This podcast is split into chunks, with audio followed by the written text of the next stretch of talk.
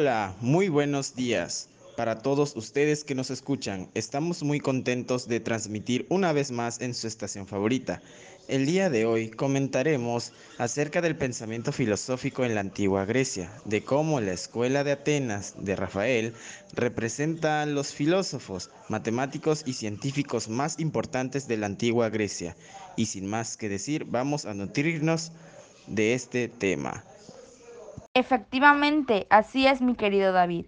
La filosofía griega es un periodo de la historia de la filosofía comprendido aproximadamente entre el surgimiento de la filosofía occidental en la zona de Jonia a principios del siglo XI a.C., hasta la invasión de Macedonia por los romanos en 149 a.C. Cabe mencionar que en ocasiones también se denomina filosofía clásica o filosofía antigua, puesto que si bien ese periodo puede incluir también la filosofía romana. Estoy de acuerdo contigo, David, pero oigan amigos y amigas que nos escuchan, ¿quieren conocer más sobre la filosofía griega? Acompáñanos.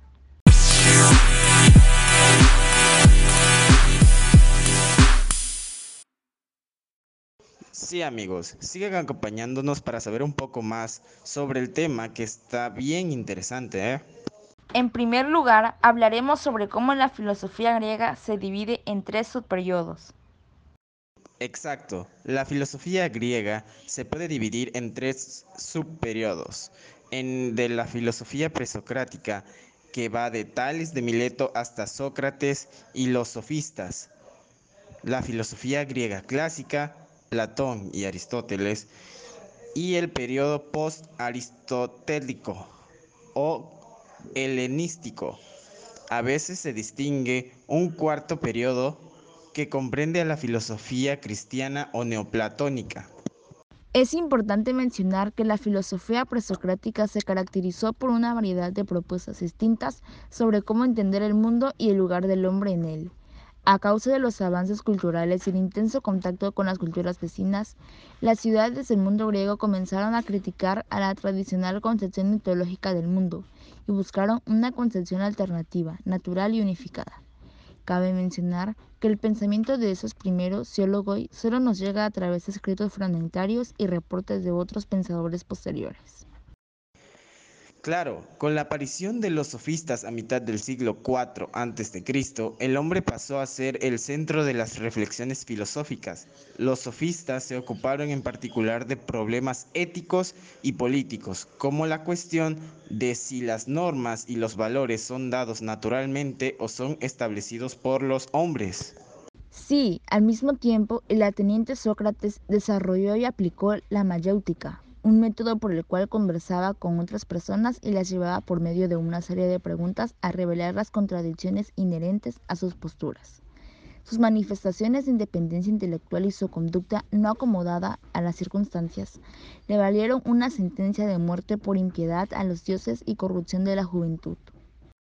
Debido a que Sócrates no dejó nada escrito, su imagen fue determinada por su discípulo Platón, sus obras en forma de diálogos constituyeron un punto central de la filosofía occidental.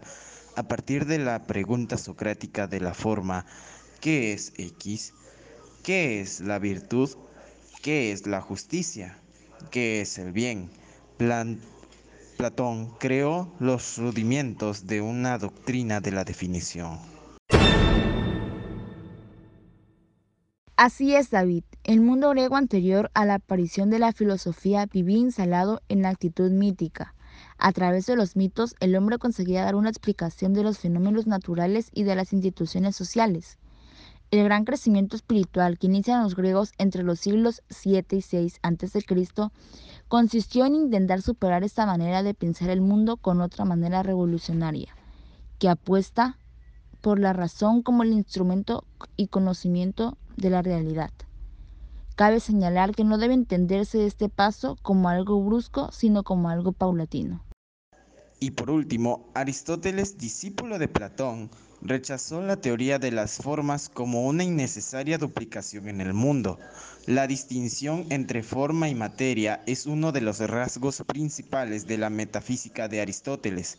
Su escuela comenzó a clasificar toda la realidad, tanto la naturaleza como la sociedad, en los diversos campos de conocimiento al analizarlos y ordenarlos científicamente. Además, Aristóteles creó la lógica clásica del silogismo y la filosofía de la ciencia.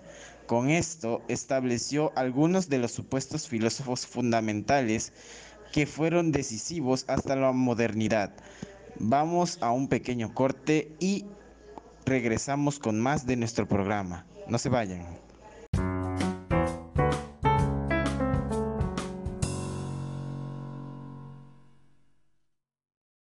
En la calle, en un kiosco, en un bar, en el living. Viajando, charlando, jugando, compartiendo. Solo, con amigos, con tu novia, con tu novio. En cada esquina, a cada momento, siempre lista para vos. En cada esquina tenés una oportunidad para disfrutar tu Coca-Cola. Siempre fría, siempre a mano. Destapa una Coca-Cola. Destapa felicidad.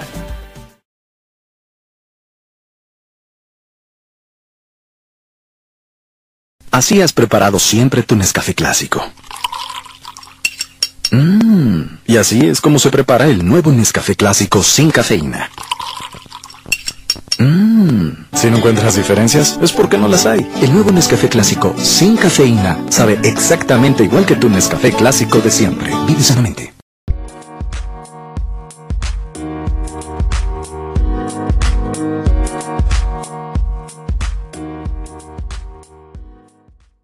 Retomando nuestro tema, en la transición del siglo V al siglo III a.C., tras la muerte de Aristóteles y la decadencia de las polis, las guerras entre los reyes helénicos por suceder a Alejandro Magno volvieron la vida problemática e insegura. Surgieron entonces en Atenas dos escuelas filosóficas que en una clara oposición a la academia platónica y al liceo aristotélico pusieron la salvación individual centro de sus preocupaciones. Sí, además, para Epicuro y sus seguidores, por un lado, así como para los estoicos alrededor de Zenón, de sitio. Por otro lado, la filosofía servía principalmente para alcanzar con medios éticos el bienestar psicológico o a la paz.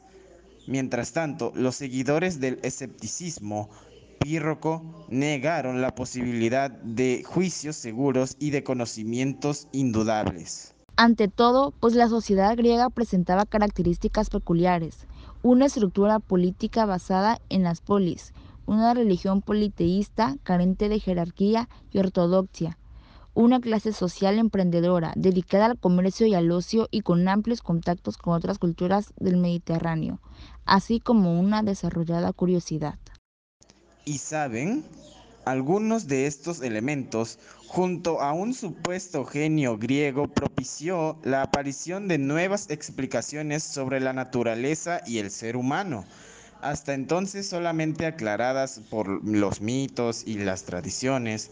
Y bueno, la expansión de la cultura griega durante el helenismo su absorción por el imperio romano, la posterior relación con el cristianismo y su definitiva recuperación en el siglo XIII, gracias a traductores como Averroes, así como el interés durante el Renacimiento, se profesó a ese conjunto de pensadores, contribuyeron a que la filosofía griega se continuara estudiando y a que se convirtiera en uno de los pilares de la cultura occidental. Así es, David. El mundo griego anterior a la aparición de la filosofía vivía instalado en la actitud mítica. A través de los mitos, el hombre conseguía dar una explicación de los fenómenos naturales y de las instituciones sociales. El gran crecimiento espiritual que inician los griegos entre los siglos 7 y 6 a.C. consistió en intentar superar esta manera de pensar el mundo con otra manera revolucionaria, que apuesta por la razón como el instrumento y conocimiento de la realidad. Cabe señalar que no debe entenderse este paso como algo brusco, sino como algo paulatino. En realidad, fueron unas pocas personas las que participaron del nuevo y revolucionario modo de pensar, aquellos que habrían de llamarse filósofos. Aunque poco a poco este fue haciéndose más universal. Incluso en nuestra época la actitud mítica no ha desaparecido todavía. Este gran paso de la mitología a la explicación racionalista se le conoce como paso del mito al logos. En un momento regresamos.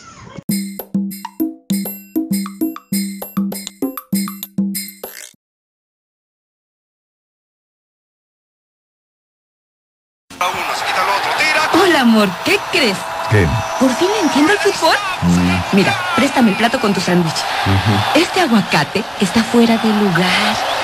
Este queso es la tarjeta amarilla. Esta lechuga es... Oye, oye, oye. ¿Y este jitomate? La tarjeta roja que te sacaré si no recoges todo el tiradero que dejaste en la cocina, querido. Con Bimbo, el fútbol sabe mejor. Aliméntate bien. Sofía, vas a llegar tarde. No one gets me like you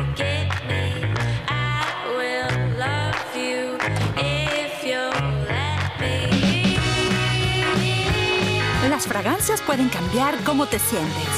Cada jabón Zest está diseñado con fragancias para cambiar tu ánimo.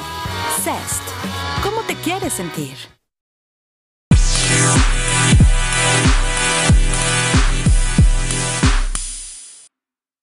Y pues bueno amigos, ya por último, con esta nueva forma de pensar, los griegos proponen que las cosas del mundo están ordenadas siguiendo leyes.